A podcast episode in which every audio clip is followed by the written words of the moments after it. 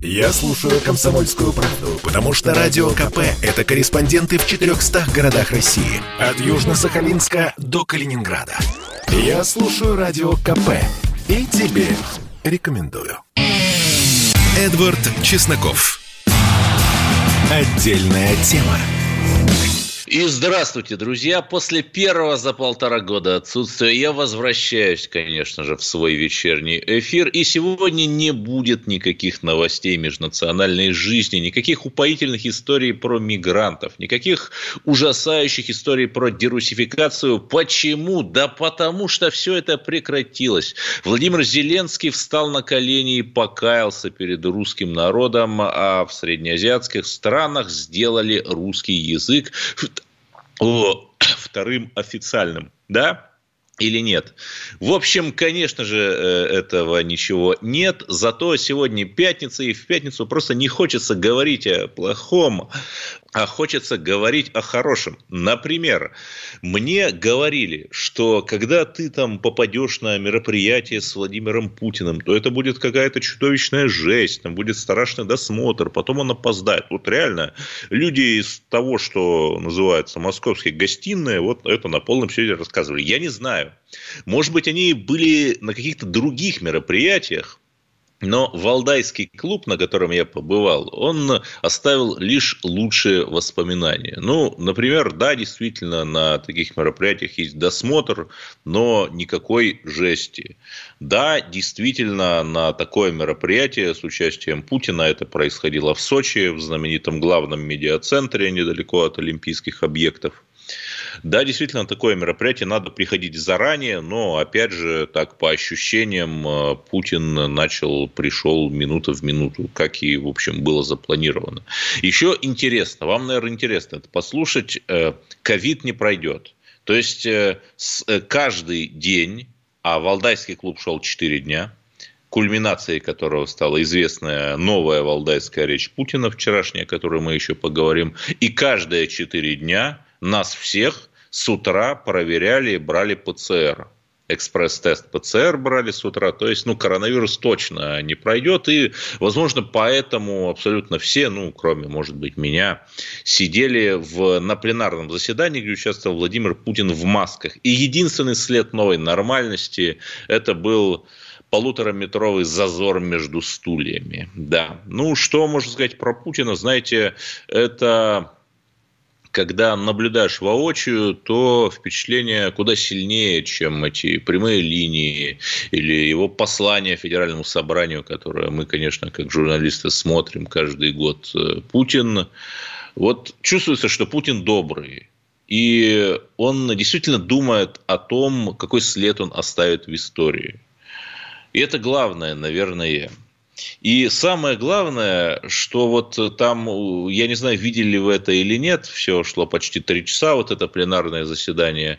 Э, женщина из Ливана спрашивала Путину, там, как поддерживает он э, призыв какой-то Хизбаллы или нет. И Путин сказал очень мудрую вещь, конечно же, что они не поддерживают и не не поддерживают. Потому что мы не можем в таких вот сложных конфликтах многомерных вставать только на чью-либо одну сторону.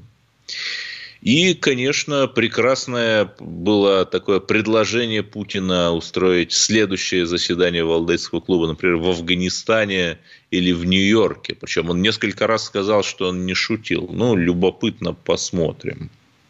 И самое это главное, друзья, самое главное, что когда мы, еще будучи юными, слушали знаменитую Мюнхенскую речь Путина, а Мюнхенская конференция по безопасности – это такой западный аналог российского Валдая. Э, да, он сказал, что нужно вместе работать над безопасностью, упрекнул США в однополярном мире. Но возникал вопрос, а что вы предлагаете? Ну и вот давайте послушаем э, синхрон Владимира Путина, что мы предлагаем. Да. Как я Давайте уже говорил, послушаем. такого наворотили, что до сих пор икается подчас. Не говорю уже о просто чудовищных вещах, когда детям сегодня с малолетства внушают, что мальчик легко может стать девочкой, и наоборот. Фактически навязывают им якобы имеющийся у каждого выбор – навязывают, отстраняют этого родителей, заставляя ребенка принимать решения, способные сломать ему жизнь. И никто не, даже не советуется с детскими психологами. Вообще э, ребенок в каком-то возрасте в состоянии принимать решения подобного рода или нет? Называя вещи своими именами, это уже просто на грани преступления против человечности. И все под именем и под знаменем прогресса. Да, вот такая, понимаете ли, история, что Россия поднимает на знамена этот вот консерватизм. И, кстати, когда у Путина там спрашивали, там же на Валдае, а что такое консерватизм? Консервативные ценности это какие? Он сказал, ну, понимаете, вот Бердяев прекрасно написал, консерватизм – это не то, что тянет нас назад, а то, что не дает нам упасть. Ну, хорошо сказал, хорошо. Вот. И самое главное, дорогие друзья, э, давайте вот послушаем еще один э, путинский, путинское выступление э, про консерватизм как раз. Это главное. Когда ты уже говорил, что формируя свои подходы, мы будем руководствоваться идеологией здорового консерватизма. Это было несколько лет назад. Тогда страсти на международной арене еще не достигали нынешнего накала. Хотя, конечно, можно сказать, что тучи уже тогда сгущались. Сейчас, когда мир переживает структурный слом, значение разумного консерватизма как основа политического курса многократно возросло. Именно в силу множащихся рисков и опасностей, хрупкости окружающей нас реальности. Консервативный подход не, не бездумное охранительство, не боязнь перемен и не игра на удержание, тем более не замыкание в собственной скорлупе. Это прежде всего опора на проверенную временем традицию, сохранение и приумножение населения, реализм в оценке себя и других, точное выстраивание системы приоритетов – соотнесение необходимого и возможного, расчетливое формулирование целей, принципиальное непринятие, неприятие экстремизма как способа действия. И, скажем, прямо на предстоящий период мирового переустройства, которое может, быть, может продолжаться довольно долго, и окончательный дизайн которого неизвестен, умеренный консерватизм – самая разумная, во всяком случае, на мой взгляд, самая разумная линия поведения. Да, конечно же, стоит э, сказать, что вот оно, казалось бы, вот Россия э, представ, предстает таким лидером вот этих вот людей, ну, скажем так, коллективных трампистов, э, которые не согласны с этой мировой жабой. И все бы хорошо, но понимаете, в чем проблема? Когда в Адлере это все, причем Путин говорил про национальные ценности, все хорошо, прекрасно, аплодировали все.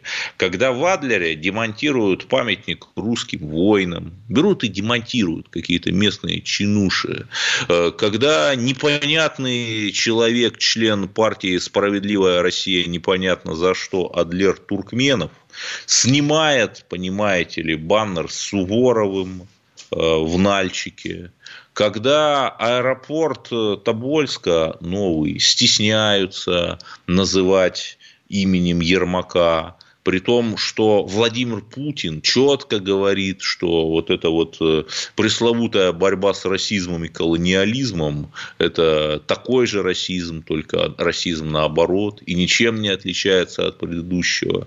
Когда Идрак Мирзализаде, да, не бог весь какая величина, вроде бы его э, запретили ему въезд, а тут оказывается, что у нас, ну, что у нас суд самый гуманный суд в мире.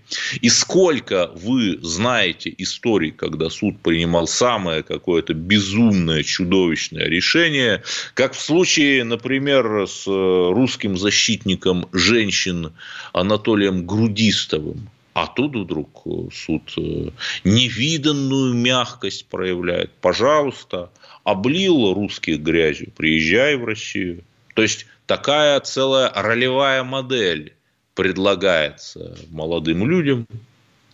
Приезжай в Россию, поливай русских грязью, зарабатывай деньги. Ничего тебе не будет, ничего не будет.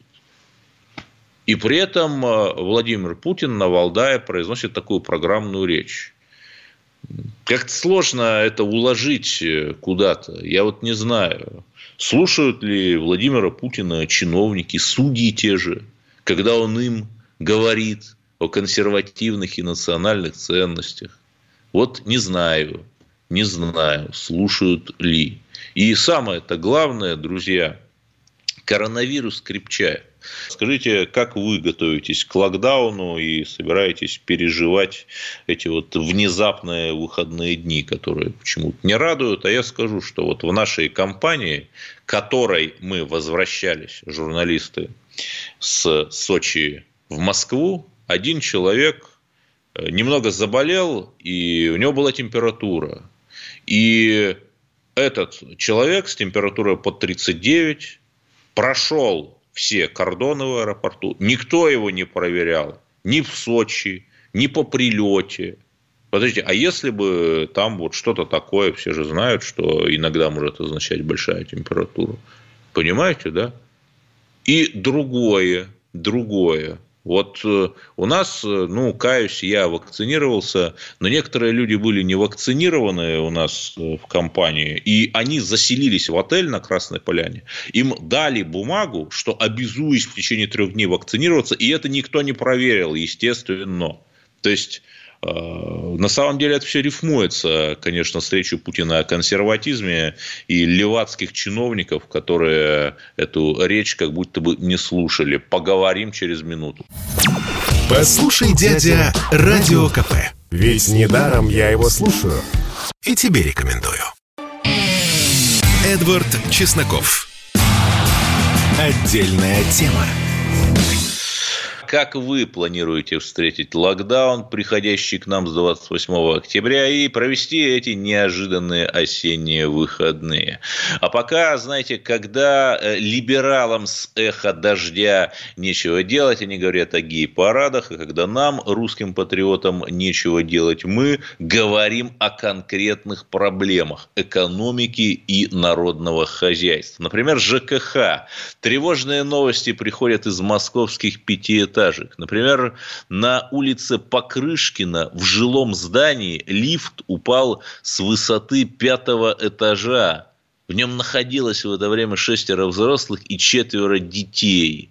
Но, слава богу, сработала техническая система безопасности, и лифт удержался от дальнейшего падения. Но более того, вот в одном из таких полуэлитных московских ЖК в начале сентября э, лифт тоже э, практически взбесился, пролетел пять этажей, как ухнул, и остановился. Ну, видимо, тоже вот эта система безопасности сработала.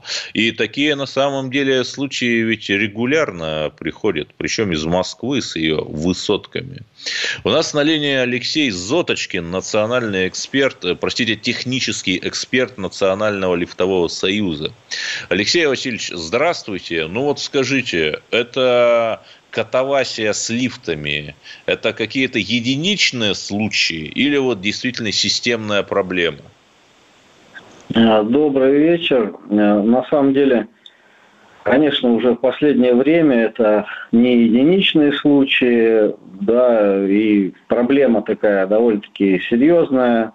А, конечно, связано это в первую очередь с тем, что многие управляющие компании злоупотребляют – своими полномочиями и в целях экономии нанимают недобросовестные организации для обслуживания лифтов и неквалифицированных э, Ну, я бы сказал, из числа тех 300 э, тысяч человек, которым недавно дали миграционную амнистию. Э, ну, я бы не совсем так сказал, что здесь все-таки отбор некий идет, э, но тем не менее, да, может быть, и, и в том числе и они, да, конечно, тоже участвуют в этом процессе. Потому что, ну, проще всего сэкономить, да, мы сами знаем на ком. Ну, вот, не будем говорить там, да, да. национальности, и да, не будем углубляться в эту не да, проблему. Вот, ну да, но хочу сразу сказать, что когда говорят, что лифт упал, на самом деле лифты не падают, и бояться этого, конечно, не стоит. Пока вы находитесь в лифте, вы, в принципе, вы в безопасности. Э, устройств безопасности в лифте достаточно, И если все, э, все исправно работает, все нормально, то лифт не оборвется, подождите, подождите, я вас вынужден перебить. Вот несколько месяцев назад была дичайшая история, тоже в одной из московских высоток, когда пол у лифта провалился, и там, по-моему, женщина с ребенком улетели в шахту, и были даже жертвы. Ну, это очень исключительные какие-то случаи, чтобы пол провалился. Все-таки конструкция кабины лифта очень-очень крепкая. Чтобы пол провалился, это, ну, такое, честно, я такой не слышал, чтобы кто-то там упал, да. Но, тем не менее, я еще раз повторюсь, пока вы находитесь в кабине лифта, оставайтесь там и ни в коем случае не пытайтесь выбраться самостоятельно. Дождитесь, пока вас безопасно эвакуируют. А, подождите, а если там, не дай бог, пожар, например, вот я в лифте и в доме начался пожар? Ну, во-первых, во время пожара лифтом пользоваться нельзя. Должна сработать система пожарной сигнализации, при которой лифт должен опуститься на первый этаж и открыть двери. Конечно, если вдруг по каким-то причинам вы остались да, в, в кабине и во время задымления, ну да, конечно, здесь понятно, что человек в любом случае будет предпринимать все попытки для того, чтобы и не задохнуться, да, и избежать этого. Но во всех других случаях, конечно, дождитесь все-таки квалифицированный персонал, чтобы вас безопасно эвакуировали. А если, то есть в лифте же обычно не ловит телефон, могу ли я быть уверенным, что вот эта вот тревожная кнопка с колокольчиком в лифте, она действительно будет работать? Ну, да, на самом деле это называется двухсторонняя переговорная связь. Именно вот эта кнопка, да, с, э, связь с диспетчером, она э, обязательно должна работать. Если эта связь не работает, то лифт должен быть отключен. И в этом случае пользоваться лифтом запрещено. Если вдруг по каким-то причинам эта кнопка не работает, ну, попытайтесь вызвать помощь извне, там, гром, громко кричать, постучать, если тем более связь мобильная не работает. Но тем не менее не пытайтесь ни в коем случае выбраться из кабины. А вот объясните, что... почему? Э, да, да, слушаю. А почему?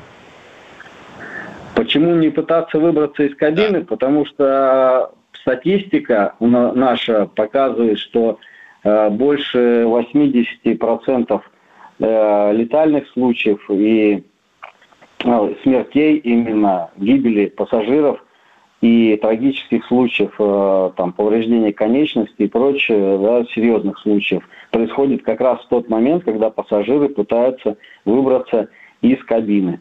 Потому что либо э, пассажиры, выбираясь из кабины, попадают в шахту, выпрыгивают, и ну, есть свободное пространство под кабиной, и они попадают в шахту, и там большая высота, да, и разбиваются. Это один случай, а второй случай, когда пытаются выбраться из кабины, и в это время кабина э, начинает приходить движение, происходит сдавливание человека, и там ну, очень серьезные случаи, очень страшные. Ой, ужасы какие вы рассказываете. А если, например, вот я еду в лифте и во всем доме погаснет свет, то что будет? Э, связь все равно, связь из кабины, она будет продолжать действовать в течение одного часа, поэтому ничего страшного в этом нет. Та же кнопка вызова диспетчера, этот колокольчик, она будет продолжать действовать, даже если во всем доме пропадет э, электрическое напряжение. И в течение получаса вас должны эвакуировать безопасно из кабины после того, как вы сообщите о своем застревании. Ну хорошо, вот я общался однажды, вы не поверите, с Игорем Ивановичем Стрелковым. Так вот, до того, как э, стать министром обороны в ДНР, он занимался историями с лифтами, например, в очень известных жилых комплексах Москвы. Э, я даже не буду говорить, э, какие, но это вот прям те, о которых все сейчас подумали. И он говорил, э, что и застройщики, и эксплуататоры вот очень часто крайне небрежно подходят. Например, там используют комплектующие и запасные части какие-то китайские китайские вместо оригинальных. И часто забивает на техосмотры. Вот это. И, но это все, он рассказывал, что еще до 2014 года было. Вот сейчас у нас та же самая проблема с, с лифтами. То есть я ну, пытаюсь понять, все-таки это единичные случаи или системная проблема? Ну, на самом деле, да, конечно, такие случаи имеют место быть, потому что, опять же, повторюсь, если мы нанимаем недобросовестную специализированную организацию и хотим сэкономить, э, тем самым там, э, как можно сэкономить? Это значит на одного механика навесить 100-120 лифтов, чтобы он обслуживал. Естественно, при таком объеме он не сможет э, обслуживать так, как э, должным образом все, все это количество лифтов. Ну, вот. В лучшем случае он будет просто выполнять заявки и эвакуировать пассажиров. Все. А хотя ежемесячно он должен проводить на каждом лифте техническое обслуживание. Но, конечно, вся эта экономия, она выходит боком. И да, и в том числе и застройщики экономят как на, на оборудовании, так и даже на количестве лифтов потому что есть случаи, сам лично принимал участие, когда 30-этажный дом, и в этом э, в одном подъезде установлено всего два лифта. Вы можете себе представить, что как как можно с двумя а там их сколько да, должно быть? Четыре или шесть? Ну, ми- минимум, минимум четыре. Ну, опять же, с учетом того, сколько квартир на этаже, да, это четыре тоже, это даже мало. Поэтому, но тем не менее, да, застройщик, э, пользуясь тем, пользуясь пробелами нормативной документации, да, в законодательстве, они устанавливают два лифта, тем самым да, квадратные метры становятся дешевле. Люди покупают, а потом, естественно, страдают, переживают, как же нам, что же нам делать, как же нам быть. Ну, а два лифта, естественно, это очень и очень мало для 30-этажного дома, но это просто ничего. Да, даже я в некотором недоумении. А вы в курсе, сколько, например, из московских лифтов оборудованы камерами наблюдения? Потому что там регулярно что-то происходит, причем иногда с участием людей, э, о которых я не буду говорить, чтобы не разжигать. А, нет, конечно, такой информации нет, э, сколько лифтов оборудовано у нас камерами видеонаблюдения, и э, у нас э, в нормативной документации по лифтам нет такого обязательства, чтобы устанавливать камеры видеонаблюдения. Это уже требование самого, ну, самого заказчика, они могут по, по своему желанию, да, с завода покупать оснащенные ну, видеокамерами кабины. Конечно, ну, это вот я думаю, ничего, могло быть...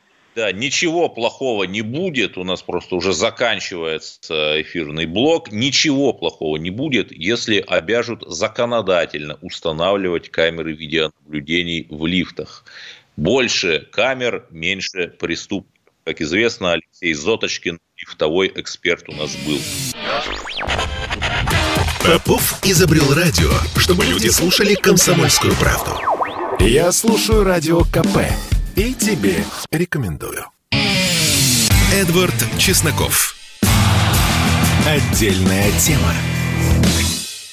И да, друзья, я обещал вам позитив, и у нас есть позитив. Нам не стыдно за русскую инноватику. Ну, все, наверное, знают, что Telegram – уникальная платформа, которая, по сути, дала голос сотням тысяч и миллионам человек, создала уникальное сообщество, невероятная экосистема. Там. Ну, может быть, не такая, как Facebook, но сопоставимого уровня. Ее создал наш простой русский человек Павел Дуров. Ну, сейчас он, правда, в Дубае, ну, большому кораблю международные воды, безусловно. Не все знают, это уже такое следующая история, что Виталик Бутерин, э, человек, который родился в Коломне, переехал в Канаду и там создал эфир, э, криптовалюта, чьи алгоритмы более эффективны, чем у биткоина. Ну, Виталик сейчас миллионер, живет тоже вот э, где-то в этих международных юрисдикциях. И буквально несколько дней назад еще один русский стартап под названием Crypto Gaming United. Это, если совсем просто, такая платформа, где люди, которые выращивают персонажей для компьютерных игр, могут этого прокачанного персонажа продать. То есть такая биржа для компьютерных игр, э, которая помогает покупателям и продавцам компьютерных персонажей найти друг друга. Так вот, этот стартап вышел на одну из бирж, а биржа это то, что где вот ты рассказываешь, вот я такой хороший, инвестируйте в меня. И этот стартап набрал 2,5 миллиона долларов за 6 секунд. А всего, по-моему, набрал 18. То есть, оказывается, да, вот простые люди, ну, такие, как мы с вами, могут зарабатывать миллионы на стартапах. Русские люди причем. Сергей Сергиенко, автор этого самого стартапа Crypto Gaming United у нас сейчас на линии. Э, Сергей, здравствуйте. Вот у вас же просто какая-то невероятная судьба. Вот в 96-м году на Камчатке, где жила ваша семья, и вам тогда было очень мало лет, э, была какая-то полная голодуха. То есть я знаю, что туда северный завоз просто прекратился, прекратили завозить продукты и мазут, и ну вот в этом холоде и голоде вот ваш отец просто вместе с семьей переехал в Австралию, да? Да, да, здравствуйте, Эдвард. Э, как у вас дела? Да. И что происходило потом? Да, на самом деле 95 и 96 год а, на Камчатке были не самыми сладкими, особенно зимами. А потом, ну, там постоянно выключали свет, и, и зимой выключение света – это довольно такая не очень хорошая история. А особенно а на потом, Камчатке, потом, да. Да, особенно на Камчатке, да, вдалеке от всего. Потом мы приехали э, в Австралию, мне тогда было 14 лет, и с тех пор э, жили в Сиднее, и вот буквально месяц назад я переехал в Дубай с семьей. Угу. Хорошо, но вы же там жили, вот не приехали на все готово, то есть вы реально в лагере беженцев, беженцев жили в Австралии, да? Ну, там, там, там был не лагерь беженцев, там скорее было, а, ну, скажем так, ну, бараки, да, он очень похож на лагерь беженцев, да, то есть там были бараки, туалет в лучших традициях на улице, а, ну, в смысле, отдельное здание на улице, не дырка, не дырка в полу. А, кухня, кухня тоже отдельное здание, и, ну, слава богу, в Австралии снега нет, а так было бы не сладко, да, это, был, это были, на самом деле, старые армейские бараки, комната, наверное, 3 на 5, ну, 5 на 3, давайте скажем, и все, и, в принципе, в принципе, да, не сладкие условия были совсем. Да, и потом вот в какой-то невероятный момент времени вы вот из этого барака для беженцев стали миллионером, или как? Ну там, ну там, скажем так, я, я очень много учился э, и очень много э, ступеней случилось после этого, э, чтобы к этому привести, да, то есть, ну, вкратце как-то так, да был, было дело. Хорошо, вы, вы очень скромный, э, любим такое. Э, хорошо, но смотрите, очевидно, что бизнес-климат для стартапов на Западе, там, в Австралии, в Дубае, где угодно, лучше, чем в России. В том числе поэтому вы, насколько я знаю, на австралийской бирже, ну, на западной, в общем, тоже собирали деньги вот под свой стартап. А какие вообще э, возможности есть для России? Что должна Россия сделать, чтобы вот молодые люди со стартапами не уезжали, а вот в России что-то крутое делали? Ну, смотрите, э, Россия должна, мне кажется, уменьшить бюрократию. И, в частности, уменьшить бюрократию, которая связана с э, распределением, скажем так, бюджета для стартапов или, или бюджета для начинающих бизнесменов. То есть, условно, когда у тебя дают, допустим, грант, а потом за каждый бумажный стаканчик спрашивают, куда ты его делал, это, скорее всего, не очень благоприятный климат для стартапов.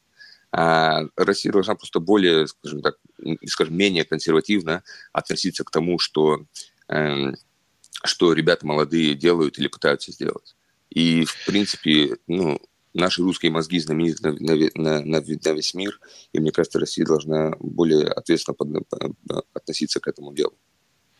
Хорошо, а вот создание каких-то площадок, ведь каждая же страна там пытается скопировать э, силиконовую долину американскую. Вот какие-то площадки типа Сколково, там, Новосибирского академгородка, да, вот они действительно работают, и именно формат, вот мы создаем площадку и зовем туда инноваторов, он эффективен или нет? А, он, он на самом деле эффективен, да. Ну, Сколково нет. Вот вы сказали, Академгородок, мне кажется, даже больше, более эффективный. И мы даже с Академгородком работаем, с ребятами оттуда, а по роботам, по AI-алгоритмам. и по всяким разным математическим моделям. Это на самом деле эффективная, эффективная штука, и она должна быть, э, ну, скажем так, она, государство должно быть на это обратить более, больше внимания, чем есть, и лучше, если при, привезет туда, при, принесут туда и частный сектор тоже. То есть позволять там э, частным компаниям вкладываться в стартапы, которые на ранних этапах, которые перспективны. Да, но при этом, вот вы говорите, меньше бюрократизации, тут я согласен, но если вы смотрели фильм «Духлес 2», он вот как раз про организацию Росинновации, вымышленную, но вокруг которой вот на каких-то псевдостартапах просил адский попил, то не будет ли такой опасности, что вот эти раздаваемые легко, без лишней бюрократической отчетности гранты просто будут распилены? Мне кажется, наоборот, бюрократические, бюрократические отчетности, наоборот, порождают больше распила. И так как пилят, скажем так, давайте скажем так, на трубах, э, так никто не пилит. Вот. Так что, мне кажется, мне кажется, молодые ребята с мозгами, они, если надо напилить, они сами все сделают. Да, хорошо. Вот э, вы международный бизнесмен, сейчас между Россией и Западом отношения не лучшие. Вот когда узнают о ваших русских корнях на международных площадках, как к вам относятся? Ну, смотрите, э, я, в принципе, по-английски говорю лучше, чем по-русски, да, это раз. А два, э, лет лет года четыре назад, да, это было скорее негатив, да, то есть у русские там туда-сюда. Но сейчас это, я бы сказал, даже больше позитив, потому что вот именно вы сказали Виталик Бутерин, Паша Дуров, да, там э, много, много, там Николай Сторонский, да, это револют. Э, скажем так, мы, мы, мы показали всему миру, что наши русские мозги и умения – и, ну, и вообще таланты, они очень-очень очень-очень важны для человечества в целом и, в принципе, для разных стран. Так что сейчас отношения, скажем так, более позитивные, чем негативные, чем было там пять лет назад. Да, но я правильно понимаю, что это ваш не первый стартап Crypto Gaming United, который вот собрал 2,5 миллиона за 6 секунд, и до этого были какие-то провалы. И это вообще нормально для там, начинающего бизнесмена проваливаться. А, бесспорно, бесспорно. Это, понимаете, я вот так, э, это, это знаменитая, ну, довольно, довольно знаменитая история, но каждый раз, когда это случается, это как в первый раз, да. Бесспорно, э, это часть процесса. То, то есть э, здесь важно что? Важно, что бы ни случилось, иметь непоколебимую веру в себя. То есть, я вот так скажу, всех, всех, все хотят быть миллионерами, допустим, да. И самое интересное, что происходит, когда вот у тебя там, условно, ты смотришь на баланс, у тебя там больше миллиона баксов или там что такое, да, что я там почувствовал, и все мои дружбаны, которые этого достигли тоже, они, э, там пусто. То есть там пропадает, ну, у многих людей пропадает просто желание там двигаться дальше и толкать это все дальше и так далее. То есть ты думаешь, вот-вот-вот миллион, миллион, а потом там ты, ну и вот он есть, и ты также просыпаешься с утра, там, условно, в 7 утра, и это то же самое, так же стоит солнце. И здесь, и здесь важно, важно иметь вот именно непоколебимую веру в самого себя и каждый день, изо дня в день а делать что-то, что, э, что, что приближает тебя к успеху, как, каким бы этот успех ни был. Это может быть финансовый, может быть эмоциональный или физический. Там. Вот, и, соответственно, естественно, и бывают черные полосы, бывают белые, и очень-очень сложно э, очень-очень сложно восстановиться из черных, но, э, скажем так, разделяют хороших э, бизнесменов от плохих то, как быстро и как четко народ может восстановиться после потерь. Да, Сергей Сергиенко, простой русский человек, который переехал в Австралию с родителями в подростковом возрасте, создал там стартап, который сейчас собирает миллионы. Ну, что тут можно сказать? За Сергея, конечно, порадоваться, а вот э, чиновникам, которые не создают у нас климат такой, чтобы наши русские ребята не уезжали, а тут э, стартапили. Вот чиновникам, конечно, минус. Чтобы не было мучительно больно за бесцельно прожитые годы, слушай «Комсомольскую правду». Я слушаю Радио КП и тебе рекомендую. Эдвард Чесноков. Отдельная тема. Да, У нас есть, кстати, звонки. Говорите, кто у нас сейчас? Андрей из Краснодара, наш постоянный радиослушатель. Добрый вечер. Добрый. Здравствуйте. Да, не готовлюсь. Как можно подготовиться, если вот говорят, даже не знают, как будет протекать, протекать ковид? Такие умные люди. Нет ни методики, ни лечения, ничего. Че, как можно готовиться? Мы же знаем, что без ведома Господа не упадет и волос с головы человека. Это безусловно. Надо, но надо, Бог надо доверять переменам. Э, человек предполагает, а Бог располагает, безусловно, но в то же время мы имеем свободу воли, как э, создание Бога, в которых э, вдохнута частица души, вот этой вот эта бессмертная искра. Никогда нельзя списывать свободу воли. И нам ничего не перепадет, если мы ничего для этого не будем делать. Особенно если вы слушали предыдущий э, наш блог э, с э, стартапером-миллионером. Сергей из Санкт-Петербурга. Здравствуйте, вы на линии. Да, здравствуйте. Я вот к вашему голосу уже привык, и вас не первый раз не столько КП слушаю, сколько вас. И Спасибо. вы все очень правильно говорите, а про бюрократизацию я вот свою, свою проблему, вот даже вот на свободном таком радио, как «Комсомольская правда», не могу озвучить. Потому что локдаун или до него у меня одинаково проходит время. Э, меня, я уже четыре с половиной года на улице, как 33-й отдел полиции. Э, вы, вынес все вещи из моей квартиры, квартиру поджег, сейчас дает за деньги. И я по всей верти, кроме радио, по всей вертикали и горизонталям от власти получаю только отписки и глумительные, и как будто нет стороны. Вот в этой стране единственное, что я сейчас вот только с вами со страной разговариваю, и вы видите, еще и коронавирус теперь только для общего успеха мне осталось только вот помереть, например, от коронавируса. Ой, ну, Сергей, я думаю, здесь, если вы действительно какая-то несправедливость, надо бить в колокола, обращаться к журналистам. Я думаю, петербургские журналисты, там в том числе из петербургской комсомолки, они как-то не останутся в стороне. Да, у нас э, сейчас, э, безусловно, поддержки и здоровья нашему радиослушателю Сергею против несправедливости, но давайте поговорим об истории. У нас на линии первый зампредседателя комитета Государственной Думы по делам СНГ Константин Затулин, э, который вчера вместе со мной был на заседании Валдайского клуба, где выступал почетный гость Владимир Путин. И там Константин Федорович задал интересный вопрос, что 300 лет Российской империи в ноябре, а как-то не празднуют. Вот, э, Константин Федорович, ну, скажите, вы все-таки проснулись да, связь плохая с Константином Федоровичем. А я пока опять же скажу, что 1721 год, 300 лет назад, э, после тяжелейшей войны со Швецией, которая, кстати, 21 год продолжалась, Северная война, по итогам которой мы получили Санкт-Петербург, столицу новую, выход России в Балтийское море, окно в Европу, без которого уже невозможно представить. В общем, ну, э, две, наверное, таких ключевых даты. Там это принятие христианства, которое совершенно Э, перевернула наш магистральный путь. И вот э, империя основания Петербурга. Константин Федорович Затулин, здравствуйте. Э, вот почему вы вдруг вспомнили о годовщине Российской империи и почему никто другой не вспомнил? На этот вопрос у меня нет ответа. Но, во-первых, я вспомнил не, друг, не вдруг.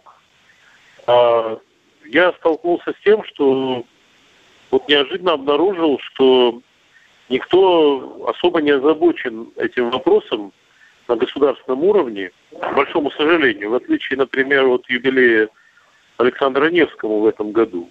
И 22 июня мы провели, я и мои э, друзья, э, одноклассники, однокашники, в том числе директор исторического музея Алексей Левыкин, э, декан, бывший декан, теперь президент исторического факультета э, Анатолий Карпов, э, и целый ряд э, генерал-лейтенант Решетников, который возглавляет фонд наследия, провели пресс-конференцию, привлекая внимание к тому, что в этом году такая юбилейная дата, заявили о себе как об общественном комитете в расчете на то, что кто-то пошевелится, может быть.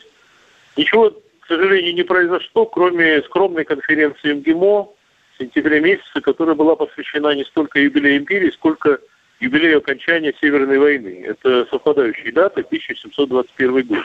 По итогам Северной войны Сенат и Синод провозгласил Петра Великим, отцом Отечества, императором Всероссийским.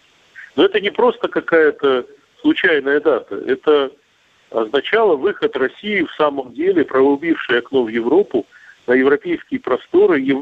Россия стала всемирной державой, и пропускать мимо такую дату, мне кажется, совершенно неправильно. Вот, собственно, поэтому я и э, привлек к этому внимание.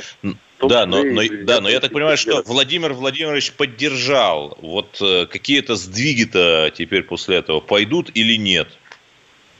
Ну, я хочу сказать, к тому моменту, когда я задал этот вопрос вчера, мы уже э, наметили проведение первого числа конференции, которая пройдет, надеюсь, пройдет, несмотря на пандемию.